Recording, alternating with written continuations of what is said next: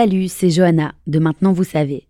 À l'occasion de la Saint-Valentin, le 14 février, l'équipe de Maintenant Vous savez a souhaité aborder des sujets sur le thème de l'amour et du désir. De la tendance à la sologamie à la pratique du snitting en passant par le Viagra féminin, découvrez tout au long de la semaine des concepts qui entourent nos relations amoureuses au XXIe siècle. Bonne écoute Qu'est-ce que le snitting Merci d'avoir posé la question. Toute relation amoureuse commence par un premier rendez-vous lors d'une balade, autour d'un verre ou d'un repas. Enfin, dans la majorité des cas. Quand certaines personnes font le choix de se rencontrer au restaurant pour la première fois, il peut y avoir un intérêt caché. Il est possible d'accepter un rendez-vous romantique au restaurant dans le but de se faire payer son repas.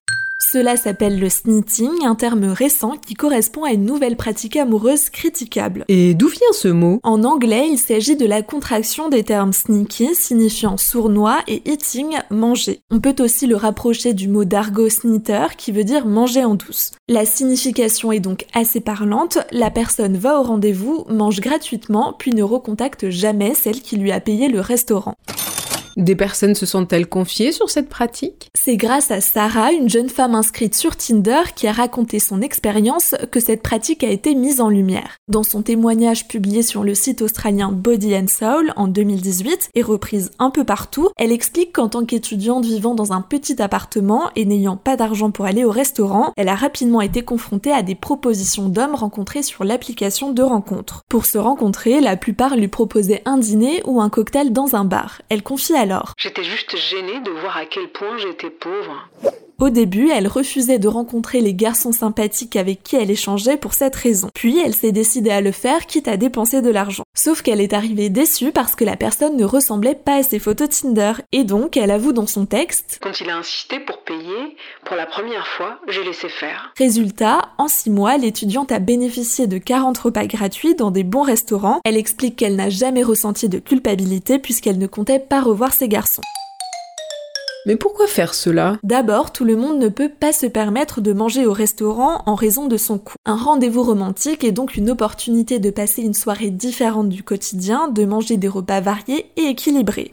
Ensuite, dans les témoignages recueillis dans les médias ces dernières années, un autre argument revient. Souvent, la femme attend la fin du rencard et s'il s'est mal passé, elle laisse payer l'homme. Une jeune femme l'explique dans un article de Haut Féminin.